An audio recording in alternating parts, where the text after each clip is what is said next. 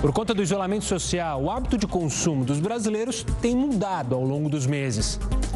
Devido ao risco de contaminação fora de casa, as compras online se tornaram uma boa alternativa. Mas será que essa tendência vai continuar após o fim da pandemia? O brasileiro vai comprar mais ou menos após o isolamento? Falaremos sobre o consumo no mundo pós-coronavírus no Estúdio News, que começa agora.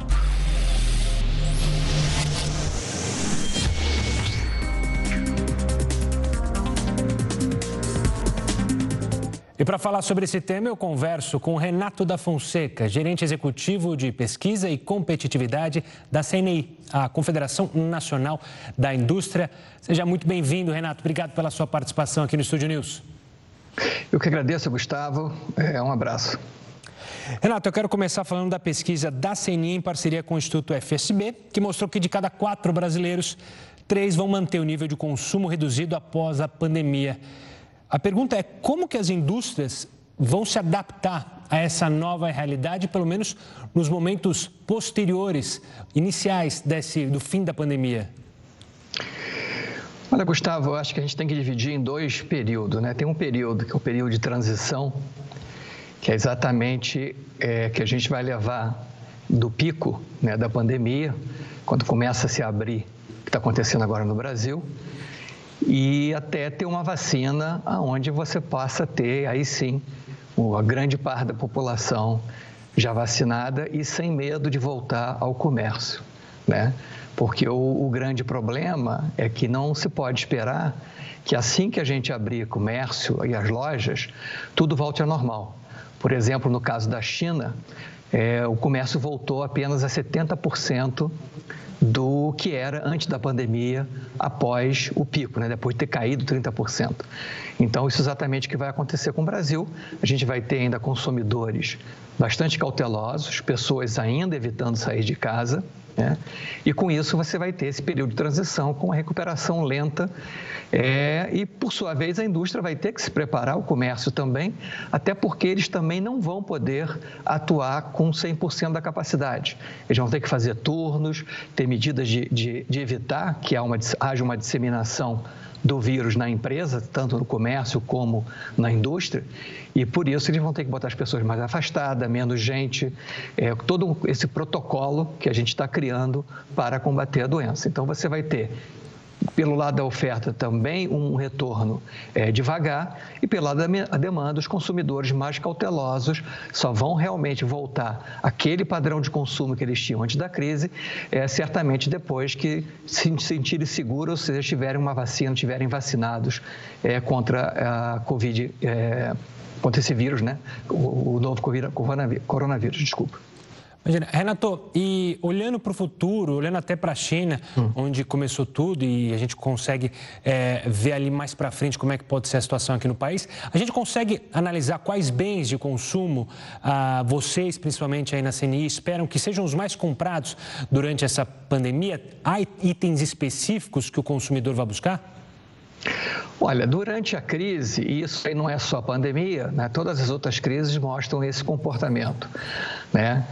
É, seja por falta, uma crise, por exemplo, por falta de recursos, consumo, o consumidor corta primeiro aquele produto que ele acha que ele é mais supérfluo, que ele pode esperar um pouco mais.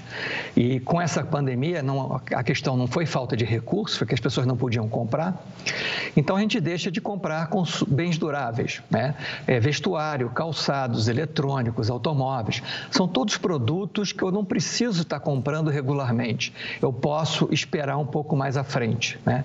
E, e os bens de necessidades diárias são bens de consumo não duráveis, alimentos, material de limpeza, higiene pessoal, é, farmacêutico, onde o consumidor precisa estar constantemente comprando esses bens, eles passam a ter uma demanda é, pouco afetada pela crise, né? E o que a gente vê, na verdade, é que até em alguns produtos houve um aumento da demanda com essa crise. Renato, eu queria falar do desemprego, porque de acordo com dados da Organização Internacional do Trabalho, o coronavírus, a crise do coronavírus pode deixar 25 milhões de pessoas sem emprego. Qual o papel da indústria na recuperação desse cenário? E analisando um pouquinho até mais ao Brasil, se você puder falar, a gente já tinha uma mão de obra ociosa no nosso país, reflexo da crise que a gente passou interna. Como a indústria pode conseguir alavancar os empregos no país? Há alguma maneira, alguma receita? Olha, a grande receita é a gente precisa aumentar a competitividade. Né? Então, no caso da indústria em si, é retomar os investimentos, principalmente investimento em inovação, né? capacitar os trabalhadores. E no caso do país, nós precisamos, é, assim que terminar as medidas emergenciais, retornar à agenda de reformas estruturais, que a gente chama de agenda da competitividade, redução do custo Brasil. E primeiro na fila, exatamente, é a reforma tributária. Hoje a gente tem uma indústria muito menos competitiva do que o resto do mundo. Exatamente uma das grandes razões é a questão da tributação. Uma tributação que é maior sobre a indústria e que incide sobre cascata e acaba sendo exportada junto com alguns bens. Então, acho que imediatamente esse é o quadro. É, na questão da crise no Brasil, você citou bem, a gente, a crise chegou aqui numa economia que estava se recuperando ainda da crise de 2014, 2016. O Brasil está entrando pelo quinto ano de mais de 10 milhões de pessoas desempregadas, né? fora o percentual grande que tem é, de pessoas em subemprego ou emprego informal. Então, a, a, crise pegou a economia numa situação muito fragilizada, empresas é, resolvendo o problema de endividamento ainda da crise passada, as famílias também.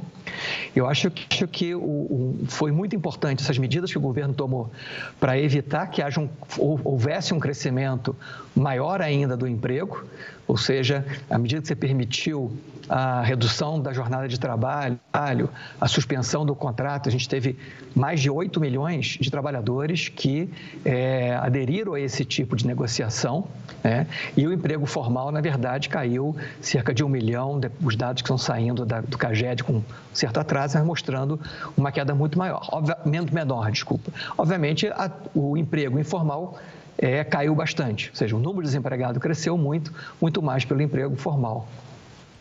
Renato, pegando esse gancho, logo no começo da pandemia, muitos países, não só o Brasil, mas diversos países, é, questionaram: nossa, deixamos é, a produção de produtos importantíssimos para a nossa saúde só na mão de um país. Está aí um caminho que a indústria brasileira pode seguir para justamente é, trazer mais empregos. Tem um exemplo é, de empresas é, automotores em Santa Catarina, se não me engano, que obviamente não há carro para vender, elas começaram a produzir respiradores. Você acredita que isso pode dar um up na indústria? Ou seja, produtos que eram realizados e feitos só na China podem, é, com auxílio do governo, incentivando, fazer com que a indústria brasileira produza esses produtos de suma importância num futuro próximo? Olha, uh, inicialmente houve uma, várias empresas, né? O Senai trabalhou isso com empresas em Santa Catarina, Rio Grande do Sul, Bahia, Minas Gerais, começaram a adaptar a sua produção para atender a demanda muito forte na área de respiradores, máscaras, aventais, é, outros equipamentos de proteção é, individual para a saúde. Né? E vários deles não eram produzidos no Brasil. Você tinha que importar uh, esses equipamentos. Isso aconteceu no mundo inteiro. Né? É, até medicamentos, antes da crise, até em dezembro, antes da crise chegar no, no, no Brasil, nos Estados Unidos, nos Estados Unidos estava com dificuldade de produzir antibiótico porque um dos principais componentes eram feitos quase que exclusivamente na China. Isso realmente leva uma, uma, é, uma reflexão dessa estratégia de você concentrar tudo em um só lugar. Assim como a gente, como investidor, não, deve, não devemos colocar todos os nossos recursos, né, nosso dinheiro, no único, no único tipo, não é? ou em ação, ou tudo em título, ou tudo é, em câmbio, é, também é ideal que as empresas diversifiquem seus fornecedores. É, só que, infelizmente, isso tem um problema de custo. Ou seja, quando você passa a ter apenas um fornecedor, e esse é um grande fornecedor produzindo em grande capacidade, por exemplo, na questão de celulares, nós temos praticamente dois únicos fornecedores mundiais que estão principalmente baseados na China. Né? Tem algumas montagens aqui no Brasil, mas são as mesmas empresas. Então, essas empresas empresas têm uma escala muito grande, elas têm qualidade e têm preço baixo. Né? É, então, o, a, o, o, meio econômico ele acaba se ajustando em relação a preço e qualidade. Então, há essa preocupação agora, a não ser que seja uma determinação, eu diria, é, de governos em dizer esse produto, por questões de segurança, tem que ser produzido aqui dentro, dificilmente você vê os produtos voltando né, ou para os Estados Unidos ou para a Europa. Por quê? Porque eles estão conseguindo ser feitos com a mesma qualidade e com preço menor lá fora. Eu acho que aparece para o Brasil uma oportunidade de tentar abocanhar parte desse mercado da cadeia global. Algumas empresas sim vão tentar diversificar, desde que o preço não seja muito diferente. Então, mas para isso, é, repito, o Brasil precisa investir muito no aumento da competitividade, reduzir o preço, né, o custo do nosso produto. E aí nós temos trabalho para o governo, na agenda de infraestrutura, tributação, é, burocracia e, e para as empresas investir em melhorar sua gestão, aumentar o investimento em tecnologia, trazer a tecnologia 4.0 para que o Brasil possa aproveitar essa oportunidade em que as empresas vão começar a pensar em tentar diversificar, se apresentar como fornecedor de produtos de qualidade e preços competitivos. Renato, você fala em tecnologia e, obviamente, algo que a gente percebeu nessa pandemia foi o aumento de compras online. Quando a gente fala em compras online, muita gente pensa em compras, uma, uma roupa, é, alimentação, mas já há áreas, setores como é, o automobilístico, que você pode fazer é, uma visualização do carro que você quer comprar completamente online. Você acha que esse é o caminho para diversos setores? Olha, essa era uma tendência que já existia antes da crise, ou seja, com a digitalização, que é você poder virtualmente montar né? Você pode experimentar a sua roupa virtualmente, você escolhe todo o modelo, a cor, o estofado, tipo de freio do carro. Você pode comprar um tênis também, totalmente personalizado. Então, agora é possível, com essas tecnologias, com a robotização, você tem na linha de montagem produzir carros diferentes um atrás do outro. Não precisa ser tudo igual como era antigamente. Então, isso permite que o consumidor seja atendido na sua especificidade. É, isso já vinha acontecendo antes da crise. Acho que a crise ela ajudou as pessoas perceberem como isso não é um, um, uma dificuldade muito grande. É fácil comprar pela internet, é fácil fazer videoconferências, é fácil a gente conhecer, né? A empresa vai conhecer melhor o consumidor, ela vai conseguir dados nesse sentido e o consumidor vai conseguir melhor a empresa, porque tem as avaliações dos consumidores nas suas plataformas. Então, é, é um movimento que já existia no mundo e a crise serviu para mostrar que várias das dúvidas que a gente tinha né, de atuar à distância virtualmente, isso mostrou que é bem possível, sem, na verdade, a gente tem um ganho de produtividade e essa tendência provavelmente vai se acelerar. Renato, além desse aprendizado com a tecnologia, é, o que você acredita que a pandemia trouxe de aprendizado justamente para a indústria nacional? Olha, é, a gente vai trabalhar, eu diria, na indústria, é que a gente tem que estar preparado exatamente para essas crises. Ou seja, várias empresas foram é, surpreendidas, né? e às vezes com caixa muito baixo, né? com a dificuldade agora de capital de giro. É, então, essa sempre foi uma preocupação. No Brasil, o capital, né, o financiamento sempre foi muito caro. Tá? Ele caiu bastante nos últimos anos, mas continua sendo, é, sendo praticado um dos juros mais elevados do mundo. É, e isso mostrou para a empresa a importância, de novo, são coisas que a gente já sabia nesse sentido. A outra coisa é que você vai ter que disputar mais o consumidor. Né? O consumidor ele vai ficar cada vez mais exigente, eu tenho que chegar nesse consumidor. Então, essa tendência da questão da digitalização, aonde você acompanha como o consumidor usa o seu produto, né? É, se ele está satisfeito ou não com aquele serviço, se o, autor, se o serviço autorizado foi, feito, foi bem feito ou não. Tudo isso é uma preocupação, porque o consumidor descobriu que ele pode. Ele não precisa comprar na loja da esquina, ele pode comprar em outro país o mesmo produto. Né? Então a briga pelo consumidor é maior e eu preciso estar mais próximo dele. A indústria também vai ter que conhecer melhor esse consumidor. É, fazer como a Amazon fez, ou seja, ela consegue indicar para cada um dos seus consumidores aquele livro mais próximo do gosto gosto daquele consumidor. Então, hoje, uma empresa, seja de automóvel, seja de eletrodoméstico, ela também precisa conhecer bem o seu consumidor individualmente, que ela vai ter que tentar atender personalizado cada um desses consumidores. E isso hoje tudo é possível com esse grande banco de dados que a gente tem, né, das informações que são chegadas. Ou seja, a preocupação com a qualidade, com o atendimento ao consumidor e manter fiel esse consumidor, eu acho que vai ficar maior a partir dessa crise. Renato, para terminar nosso bate-papo, qual é a sua expectativa para o futuro? Você é um dos times, você é daqueles que está no time otimista ou naquele turma mais pessimista quanto ao futuro da indústria aqui no país? Não, eu, eu tenho o otimismo que a gente tem. É, o Brasil tem uma indústria muito heterogênea, isso é preciso ficar claro. Ela é bastante diversificada, a gente produz quase tudo aqui no país.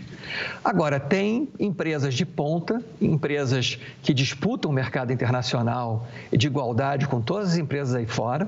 Né? que estão localizadas também lá fora, como tem empresas com muita dificuldade, com baixa gestão, né, com pouco investimento. Então, eu acho que o grande importante é seguir os exemplos dessas empresas de ponta. Acho que a gente tem futuro. Agora, para isso, nós precisamos retirar o que a CNI já chama há mais de 25 anos, que é o custo Brasil. Ou seja, não adianta você ser uma empresa de ponta que quando você for tentar transportar o seu produto da fábrica até o consumidor, o seu custo de transporte é muito alto, seu custo de energia é muito alto. O custo com burocracia dificulta suas exportações e suas vendas. Né? É, o mercado consumidor não cresce porque a renda no país, a educação não é muito boa, o saneamento é ruim, o custo com saúde tem que ser grande. Então, o país tem problemas, só que isso dá mais expectativa de uma possibilidade de crescimento maior, se esses problemas forem atacados. Então, realmente, eu acredito que se a gente partir agora para as reformas estruturais, o Congresso tem projetos importantes na área de saneamento, energia elétrica, gás natural, eh, licenciamento ambiental e principalmente a reforma tributária, a gente vai construir, criar as condições para que o empresário brasileiro volte a investir, principalmente em tecnologia, e a gente consiga ganhar mais mercado. E a indústria vai crescer é, a partir daí. Renato, quero agradecer demais a sua participação no Estúdio News. Muito obrigado. Eu que agradeço, Gustavo. Muito obrigado a você e todos os telespectadores. Um forte abraço e até a próxima, Renato. Agora eu converso com Daniela Dantas, diretora na América Latina da WGSN. Daniela, obrigado pela participação aqui conosco no Estúdio News. Imagina, eu que agradeço, Gustavo. Daniela, no primeiro bloco eu conversei com o Renato da Fonseca, gerente executivo da CNI, e a gente falou bastante sobre o consumo na internet. Eu queria começar a nossa entrevista por aí. Você acredita que essa mesma é uma tendência, não há mais volta? Mas também quero deixar uma provocação. É, com a obrigação de a gente ficar em casa e comprando pela internet, você não acredita que quando voltar, muita gente vai sentir falta justamente da experiência física, ou seja, de ir a uma loja, de conversar com a atendente, de sentir aquele cheiro da loja específica? Ou não? É a tendência que a internet domine de fato o nosso consumo? Olha, é, não, não vai dominar. Eu acho que é o que a gente fala muito e tem visto muito acontecer até em outras regiões, é, até que já eram mais avançadas no quesito digital do que Brasil, é um, um, consumo híbrido, né? É claro que a gente tem que entender, Gustavo, que o contexto o qual a gente está inserido. Então, por mais que você sinta falta, existe um contexto de insegurança muito grande, né? Que causa ansiedade, que causa uma série de é, é, questões né, de ansiedade e estresse, e que isso vai fazer com que essa transição de volta ela não seja no, no, ritmo talvez esperado, independente da saudade. Então acho que a saudade ela vai estar tá lá, mas o digital com certeza ele vem para ficar nos níveis que ele está. Daniela, durante essa pandemia, é, a gente, eu vi de muitos futuristas falarem que ela acelerou tendências. É por aí mesmo, ou seja, há um aceleramento das tendências que estavam programadas, que muitos acreditavam que iam começar, mas que iam durar algumas gerações ainda? Com certeza. Então, quando a gente tem uma disrupção muito grande num padrão de comportamento das pessoas, né, no caso da Covid, ela interrompeu muitos hábitos que a gente tinha como consumidores, como pessoas. Então, dinâmicas familiares, profissionais, interrompeu. Então, isso faz com que a gente repense é, é tudo aquilo que estava numa zona de conforto. Né? Então, um exemplo muito prático qual é a relação que a gente tem com o trabalho. É, a gente falava muito dessa flexibilização do conceito de trabalho em termos de horário, de espaços, de relação trabalho versus vida pessoal.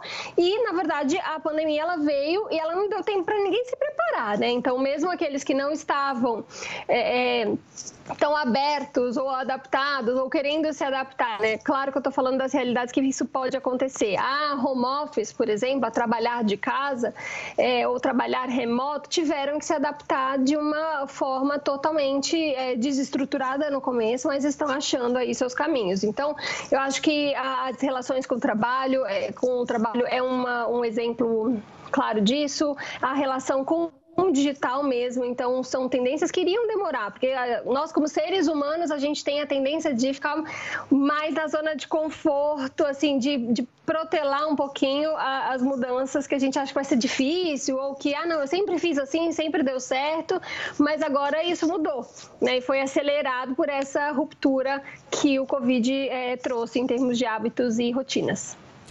Daniela, uma tendência que também já era muito grande era aquela questão do conceito, principalmente no mercado da moda, de menos é mais, de fazer um consumo mais sustentável. Você acredita que as pessoas, durante esse momento, principalmente por causa do medo de perder emprego, de perder renda, elas estão revendo a relação que elas tinham com o consumo? Olha, é, Gustavo, sim, elas estão revendo a relação que elas tinham com o consumo. Eu, eu acho que nesse caso a tendência ela ainda não foi tão antecipada assim, por quê? Porque as pessoas estão revendo e repensando essa relação com o consumo agora pela necessidade. Então não é porque ela acordou hoje tudo isso acontecendo e ela fala, nossa, eu preciso rever a minha vida, eu preciso rever os meus valores, as marcas que eu consumo. Não é assim que a gente muda de comportamento, né? A gente muda de comportamento muito porque alguma coisa incomoda, porque vem uma necessidade. Agora a gente tem aí não só uma, uma crise é, no sistema de saúde, né, que, que está relacionada à saúde, mas uma crise econômica que vem como consequência muito forte. E crises econômicas, elas abrem portas para outros hábitos de consumo, novas rotinas, novas formas de consumir e se relacionar com marcas e produtos. Então, as pessoas vão repensar, mas porque elas estão precisando. Dependendo de quanto tempo elas têm, elas, elas consigam, elas tenham que é, lidar com essas novas rotinas, com essas novas marcas, buscar novas soluções para problemas que antes elas resolviam de uma maneira e agora elas não vão conseguir mais resolver por um, algum motivo diverso aí sim a gente vê um, um hábito é, é, e uma forma de consumir diferente. A tendência é que sim, as pessoas queiram consumir cada vez mais de marcas que falem a sua língua de propósito. Né? Então, se eu acredito é, na solidariedade e marcas que, que fazem bem para a comunidade onde eu vivo, eu vou querer é, marcas que façam a mesma coisa. Mas eu acho que isso é, é progressivo. O comportamento humano ele não muda do dia para a noite. Então, agora é por necessidade, mas com certeza isso vai ter aí uma consequência um pouco maior é, de repensar mesmo a relação com marcas e relação com o próprio consumo. Mas não necessariamente por valores. Isso vai acontecer, mas ao longo aí de um período, não vai ser de uma hora para outra, infelizmente. Eu queria continuar falando sobre as marcas, já que a gente falou bastante do consumidor. Vamos falar então de, dessa marca. Como que a marca pode olhar para o futuro e se posicionar frente a esse consumidor saber o que ele quer ou até mesmo é, adivinhar o que ele pode querer. Ela tem, sempre tem que estar a marca um pouco à frente do consumidor para sair na frente no mercado é, capitalista que a gente vive, que qualquer insight já te dá uma vantagem muito grande? Com certeza, né? A gente fala que hoje a informação ela é, ela pode ser um remédio ou um veneno, né? Então, o, o, a informação que ela, que ela tem má procedência, que ela não é analítica, que ela é só um pedaço da informação, ela pode ser prejudicial para as marcas. Então, se você pega ali uma frase que você ouviu na rua e, e torna aquilo como uma verdade para o seu consumidor, ela pode ser pre, prejudicial. E se você acha que uma verdade que que fazia sentido há cinco, dois, até mesmo um ano atrás, continua fazendo sentido e você não verifica isso de tempos em tempos também, pode ser um problema importante para representar um desafio importante para a tua marca. Né? O que a gente sempre fala, Gustavo, é, para as marcas é assim, a primeira coisa, independente do consumo de tendências, de informação, no quanto a marca em si é informada e, e, e adepta ao consumo de tendências, quanto você conhece do seu consumidor consumidor, né? A gente fala consumidor, mas no fim do dia são pessoas como a gente. Então, quando você conhece essas pessoas, o quanto você sabe o que, que elas buscam, quais são, quais, assim, qual é a rotina dessas pessoas, as marcas que elas consomem. Isso, primeira coisa primordial. Se você não, não sabe quem é o seu consumidor, nem adianta você consumir informação, porque você pode consumir informação de um grupo é que, que diz respeito a um grupo que não é o grupo que você quer atingir. A partir do momento que você sabe, não, eu, eu meu foco é essa pessoa ou esse grupo de pessoas, você começa a, com, a consumir informação e aí, obviamente, que você ter birôs especializados como a WGSN, que faz análise de tendências, ou outros tantos que tem por aí, é melhor, mas a gente tem hoje acesso a muitas informações. Mas aí sim ela começa a entender e se preparar. Então você não precisa ser adivinho, é o que eu sempre falo, eu falo pesquisar tendências e entender mudanças no comportamento, não requer que você tenha uma bola de cristal, né? Você tem que simplesmente ter tempo e diligência, consistência de pesquisa, é, é, abertura suficiente para poder observar e analisar esses comportamentos diariamente. Nosso trabalho é esse, a gente pesquisa todos os dias. E essa é a grande diferença. Então, as marcas, sim, têm que se conectar com o seu consumidor, entender quem são as pessoas, tem que entender quais são as mudanças e o porquê que elas estão mudando de uma marca para outra, por que, que elas estão deixando de fazer isso para fazer aquele, aquela outra coisa que antes ela não fazia? E aí sim o seu produto e a sua a forma de você falar, é, a forma de você criar novos produtos, campanhas, vai ser muito mais assertiva para aquele público que você quer atingir. Daniela, Daniela, perdão, eu queria afunilar nossa conversa agora para os brasileiros. Uhum. A gente tem muita diferença o consumo é, do Brasil para outros países, o oriental, o pessoal europeu, os americanos, ou seja, a nossa forma de consumir, você acredita é, que ela será diferente é, ou ela é diferente dos demais países? Ela pode mudar de uma maneira completamente diferente da de outros países? Olha, completa completamente diferente é um pouco difícil porque hoje a gente tem acesso a informações muito parecidas é, é, globalmente falando, né? Mas sim, vamos, somos diferentes, temos nossos traços culturais que, que dizem respeito a, apenas à nossa cultura, né? E ao nosso contexto, ao nosso clima, enfim, é uma, é uma combinação de fatores que fazem com que a gente se comporte de determinada maneira é, e que isso vai sim ser diferente. Por isso que é importante você conhecer muito do teu público, de onde você atua, onde você quer atuar como marca.